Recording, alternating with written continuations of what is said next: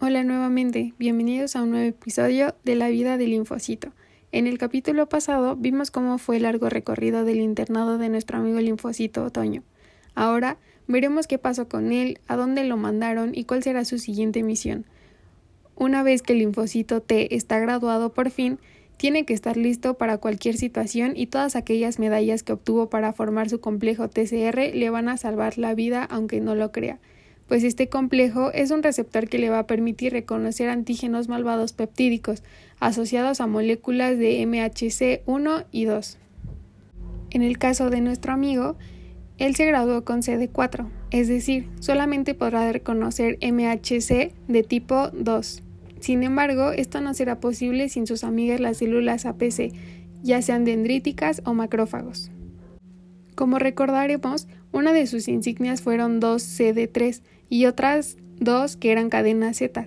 Estas les van a ayudar al linfocito a enviar señales a su interior para que sea activado ante la unión con una molécula MHC.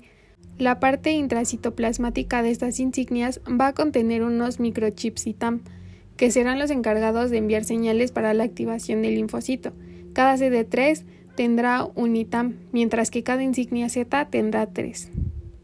Un día, el linfocito Toño decidió viajar a un hermoso lugar que le habían recomendado, el gran ganglio linfático, y para poder llegar tenía que ir por la carretera del torrente sanguíneo y tomar el autobús Selectina L para permitir llegar hasta allá. Durante su estancia decidió pasear por el parque, en donde conoció a una hermosa célula dendrítica, Estaban a metros de distancia y solo cruzaban miradas, pero ninguno de los dos se atrevía a acercarse para conversar hasta que llegó un malvado antígeno a querer robarle su preciado brazalete. Afortunadamente no lo logró y la célula dendrítica corrió para poder atraparlo, pero solo pudo conseguir una parte de él.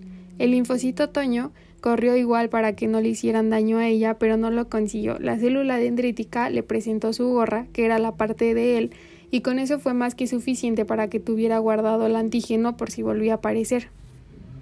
Con el tiempo se hicieron grandes amigos y comenzaron a trabajar juntos contra el crimen, debido a que el linfocito T no podía capturar por sí solo al antígeno, necesitaba su ayuda, la ayuda de la célula dendrítica, para que se lo pudiera presentar. Afortunadamente nuestra célula dendrítica tenía justo el MHC que necesitaba nuestro linfocito T, el tipo 2.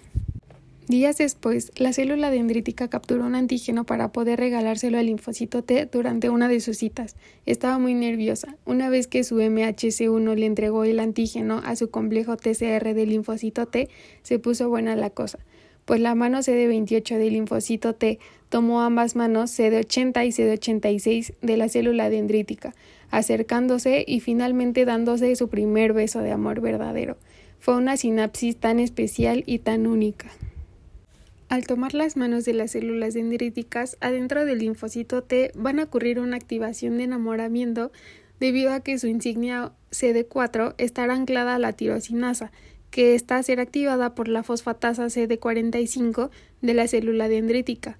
Una vez activada su tirosinasa, va a fosforilar los dominios ITAM, que, si recordamos, son los microchips que van a ayudar a transmitir las señales a todo el linfocito T. Ya teniendo sus dominios y tan fosforilados, se unirán a ellos la SAP70, que ya estará activada y podrá fosforilar algunas otras proteínas adaptadoras de la membrana como LAT. A partir de aquí se van a iniciar distintas vías de señalización que van a culminar en la síntesis y activación de los factores de transcripción, es decir, tiene que ser activado todo esto para que el linfocito se enamore por completo.